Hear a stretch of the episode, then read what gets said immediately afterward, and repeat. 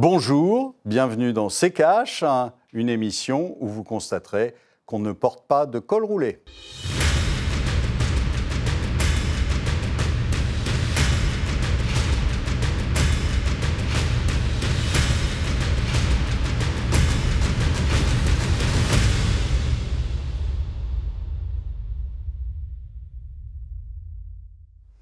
Bienvenue dans ces caches. Dans ce numéro, on va s'intéresser à ce qui a fait l'actualité économique hein, cette semaine en présence euh, d'Olivier, bien sûr. Bonjour Maya. Et puis de notre invité, ancien eurodéputé, économiste politique. Vous avez également écrit L'Eurovision pour les peuples, le patriotisme ou la banqueroute. Bernard Monod, bienvenue. Bonjour Amira. Bonjour.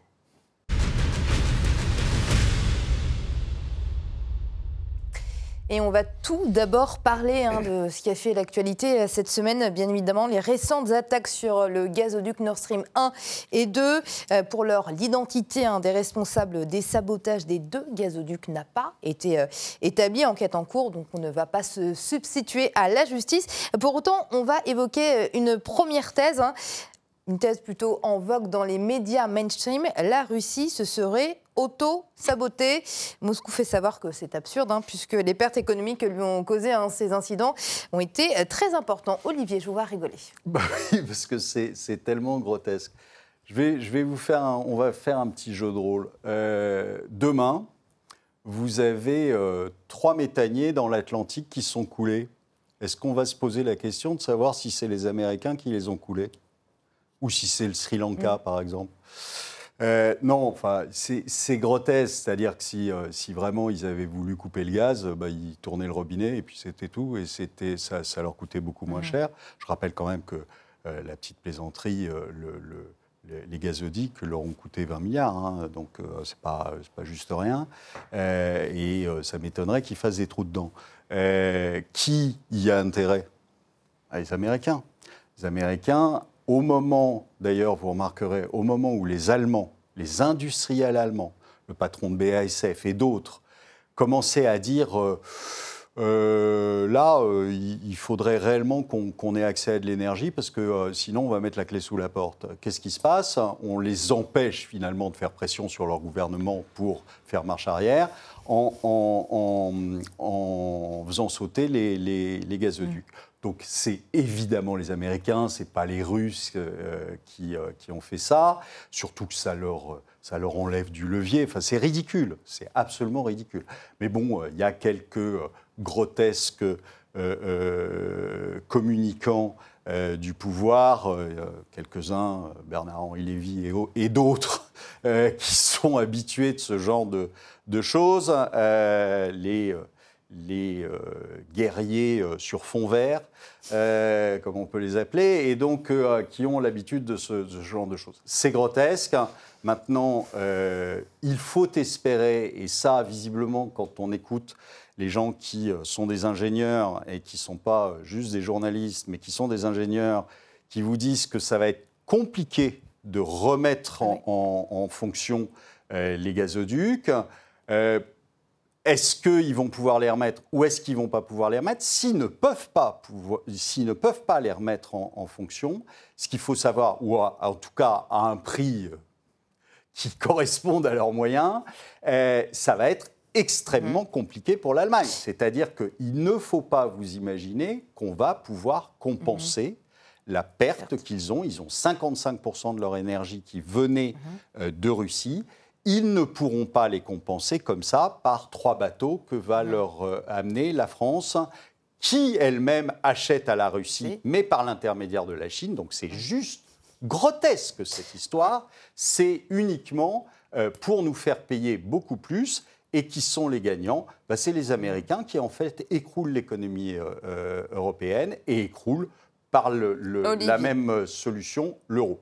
en tout cas, je vous répète, hein, l'identité des responsables n'a pas encore été euh, établie. Alors, Nord Stream 1, c'est une capacité à plein régime de 55 milliards de mètres cubes par an. Nord Stream 2 était, hein, je dis bien était, destiné à doubler la capacité euh, d'importation de gaz russe en Allemagne. Hein. ça a été suspendu à cause des sanctions russes. Et puis, justement, la semaine dernière, il y a eu quelques manifestations en Allemagne au cours desquelles les manifestants imputent la responsabilité de la crise énergétique aux sanctions occidentales euh, contre Moscou. Bernard Monod, quel est votre avis là-dessus? Tout à fait, ils ont raison. C'est l'effet boomerang des sanctions politiques de l'Union européenne euh, faire de lance, je dirais, des États-Unis et de l'OTAN, euh, qui impose cet embargo, ce blocus contre la Russie, mais qui est politique. En fait, l'Occident et les États-Unis en particulier ont besoin d'un ennemi permanent. Euh, ils ne redoutent en fait, en réalité, qu'il y ait une véritable Europe, c'est-à-dire de l'Atlantique au Pacifique, incluant euh, la Russie, qui ferait un, bloc extrêmement puissant face aux États-Unis. Et donc ça, ils ne peuvent pas l'accepter.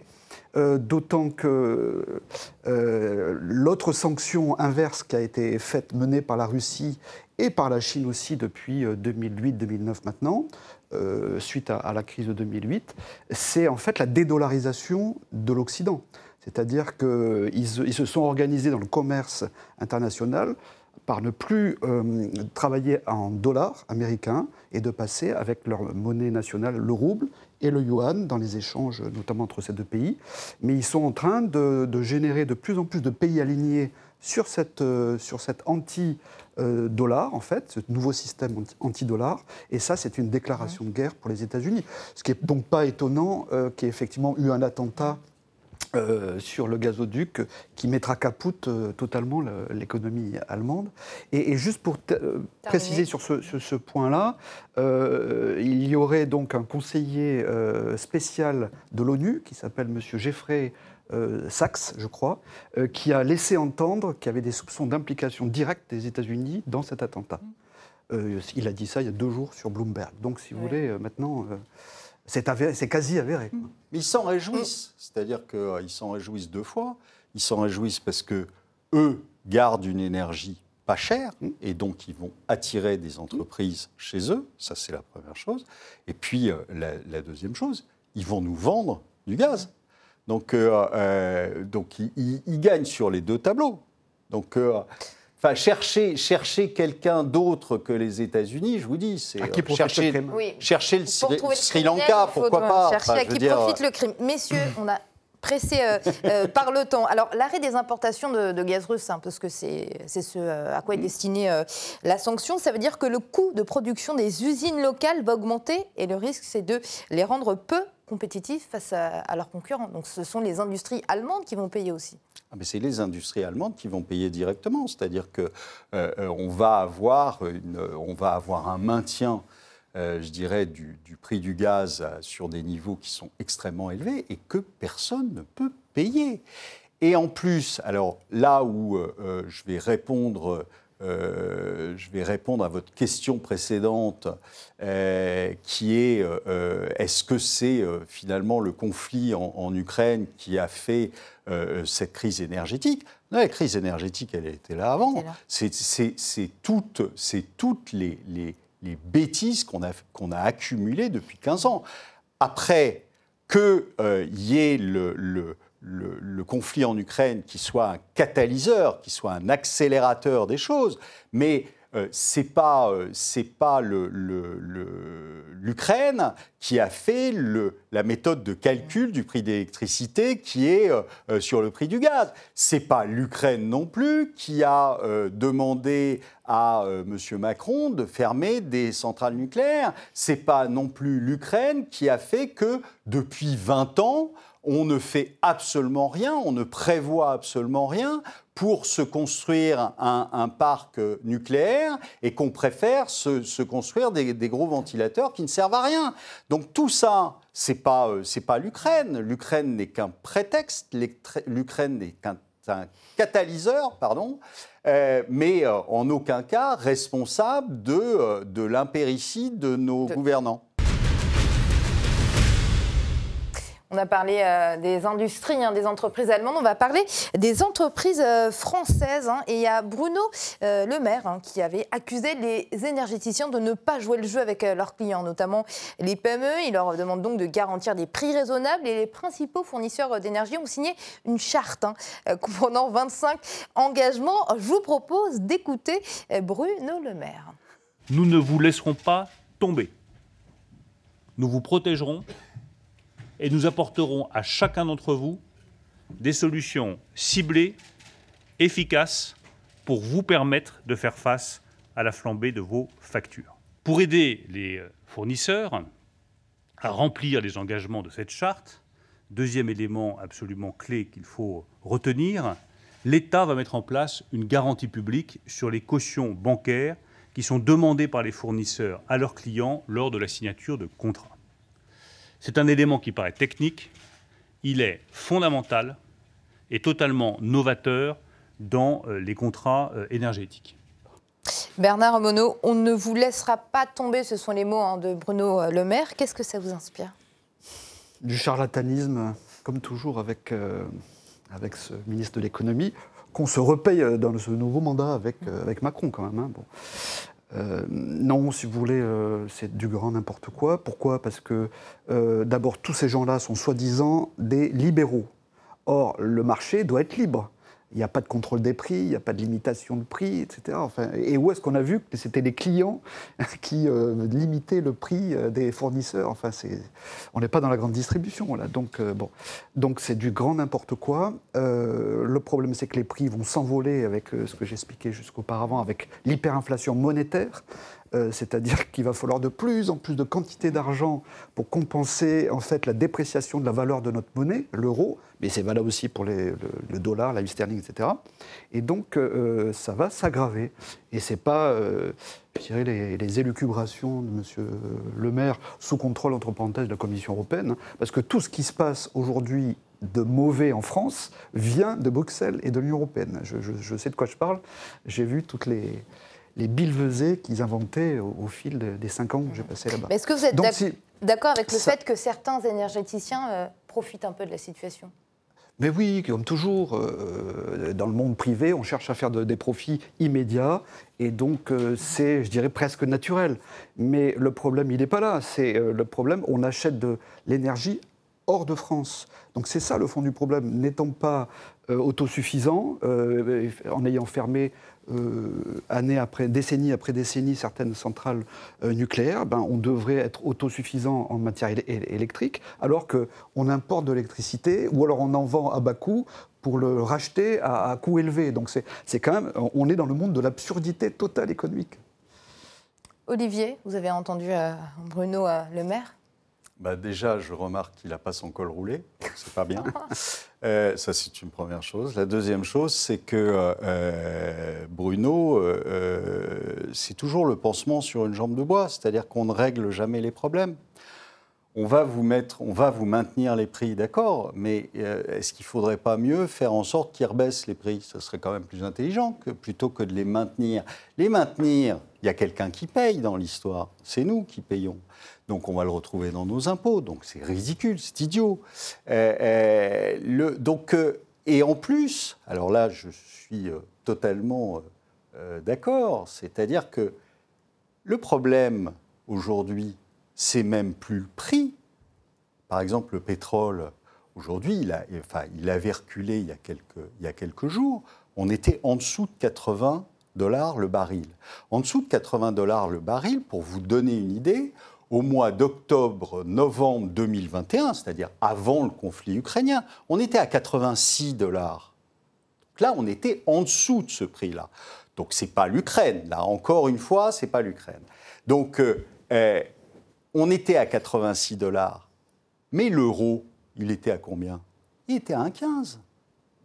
Il était à 1,17. Donc euh, l'euro, lui, il a baissé de 19%.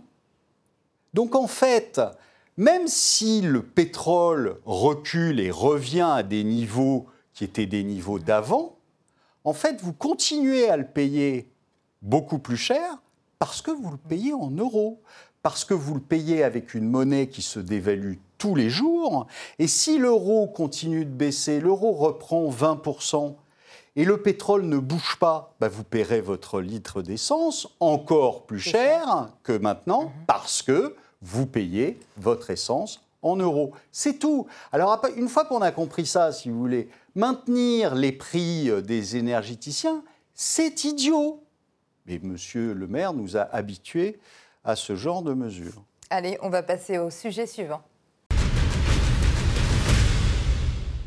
On entendait un Bruno euh, Le Maire il y a quelques minutes. On reste en France hein, dans le cadre de la modernisation des comptes bancaires. Bercy a demandé la possibilité de collecter hein, en temps réel l'ensemble des opérations bancaires des Français.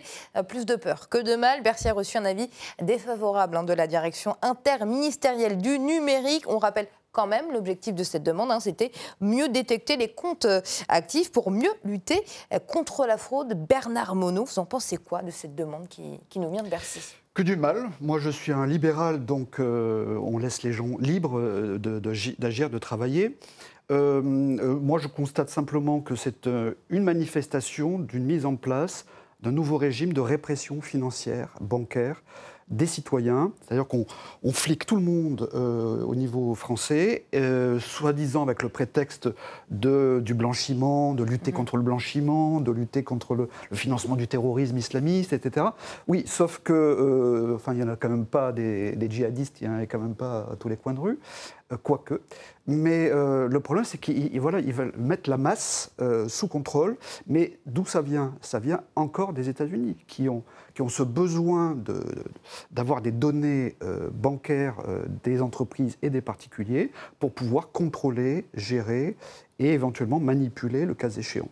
Donc, donc c'est une atteinte à la liberté individuelle, c'est une atteinte au secret professionnel des banques. Mmh. Euh, le secret bancaire, il n'y en a plus, hein. mais secret professionnel des banques, entre le client et, sa propre banque. Et puis troisièmement, moi, je pose la question, il y a une réglementation sur la lutte, euh, le LCBFT, c'est-à-dire la lutte contre le blanchiment et euh, le financement du terrorisme. Que devient cette réglementation si on flique tout le monde? On la met à la poubelle. Enfin, c'est aussi ahurissant que ça.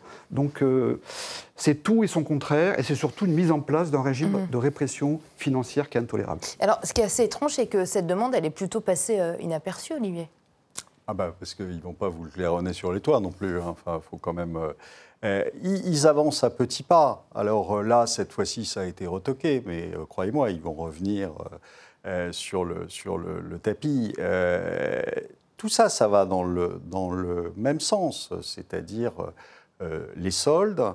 Ensuite, d'ailleurs, dans, leur, leur projet, il y a les transactions au jour le jour, au fil de l'eau, sur vos, comptes. Euh, il y a euh, ce que, ce Madame Lagarde nous a expliqué, c'est-à-dire l'euro numérique, parce qu'elle n'avait pas compris que déjà l'euro, il était numérique. Hein quand vous avez votre solde de compte en banque, ce n'est pas un coffre dans lequel vous avez des billets. Hein. donc, euh, a priori, c'est déjà numérique. Mais là, c'est euh, un cran plus loin, c'est-à-dire sur la blockchain, ce qui permet de faire beaucoup de choses. Et donc, euh, on vous flique de plus en plus. Alors, vous êtes déjà complètement fliqué, parce que dès que vous avez un téléphone portable, vous êtes fliqué. on sait où vous êtes, à quel moment vous y êtes, etc. Donc on vous écoute. Enfin, je veux dire, le, déjà, c'est déjà beaucoup. Mais là, on aura en plus toutes vos transactions bancaires. Ce qui veut dire quoi? Ce qui veut dire qu'en fait, vous n'avez plus à aucun moment un moment d'intimité, un, moment de, discrétion. Donc, euh, euh, l'État saura absolument tout sur vous. À partir du moment où il sait tout sur vous, bah, il peut aussi vous bloquer votre compte à n'importe quel moment. On va vers quelque mhm. chose qui est une société totalement de contrôle à la chinoise, euh, où vous aurez un espèce de crédit social. Donc, euh, soit vous êtes gentil, à ce moment-là, vous avez le droit de voyager, vous avez le droit d'utiliser votre compte, soit vous n'êtes pas mhm. gentil, à ce moment-là, vous n'aurez plus aucun droit. Donc, euh, la prochaine fois que vous allez voter, réfléchissez mhm. un tout petit peu avant. On va passer au sujet suivant.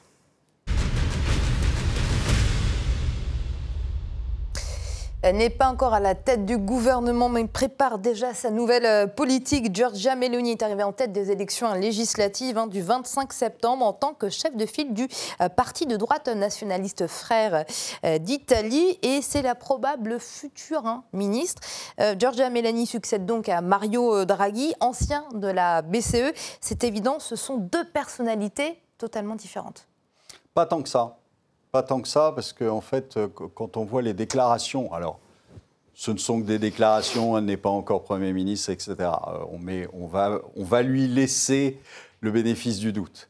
Mais euh, ça n'empêche que quand on voit les déclarations qu'elle a, a faites après, son, après les élections, on a l'impression de voir un Tsipras en jupon. hein. c'est-à-dire qu'elle va s'écraser, qu'elle euh, est euh, finalement euh, aussi européiste que M. Draghi, et que, je dirais, je paraphraserai M. Darmanin, tout va bien se passer. Mais est-ce qu'elle a le choix? Parce qu'on sait que le plan de relance euh, européen, c'est l'Italie qui a la, choix. Mais vous avez tout le temps le choix. Il faut arrêter de dire, ah ben non, euh, comme M. Tsipras, ah bah oui, mais euh, on a fait pression et donc je ne pouvais rien faire.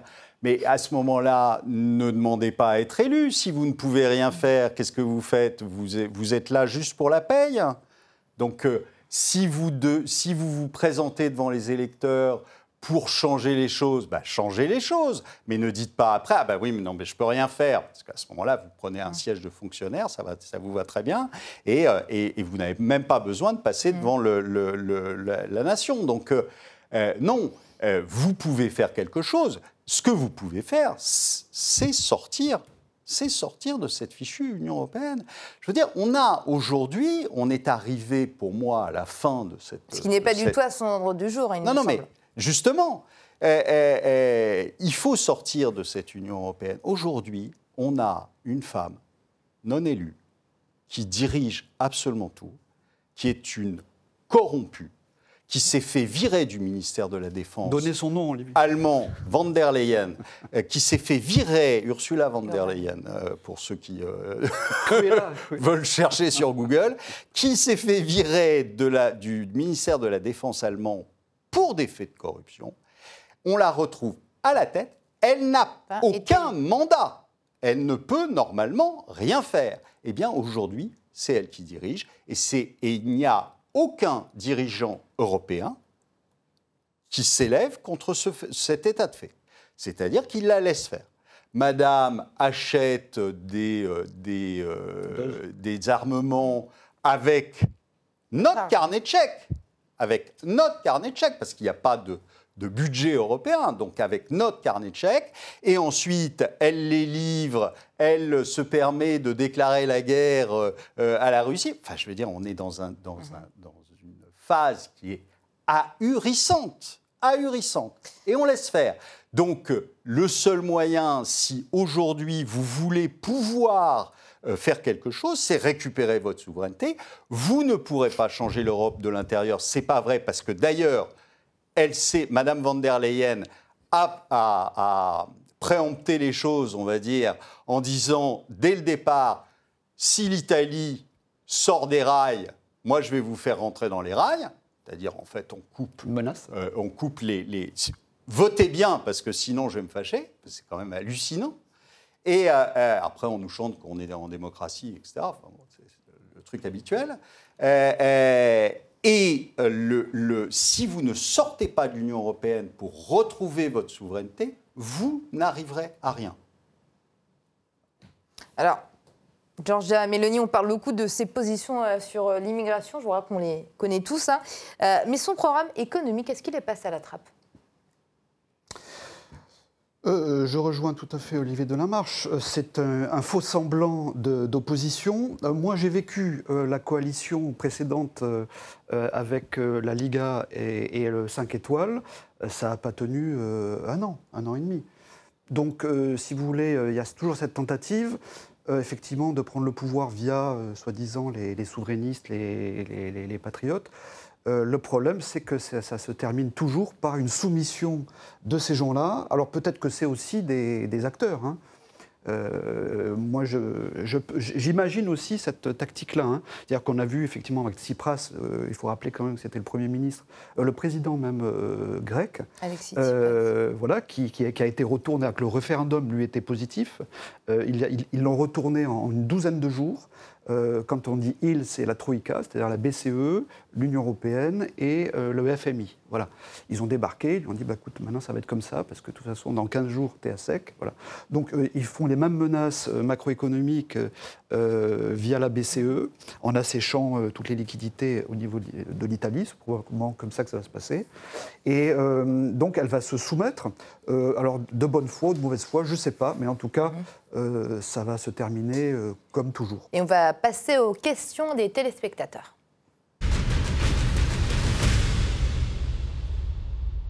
Cette question, Olivier, elle nous vient d'Olivier également, hein, qui nous demande Bercy n'a décidément aucune limite. Pister les pauvres, c'est plus facile que de s'en prendre aux riches.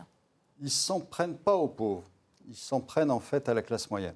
C'est-à-dire que le, but, ça a été d'ailleurs la même chose aux États-Unis sous Obama, c'est-à-dire il a fait disparaître la classe moyenne.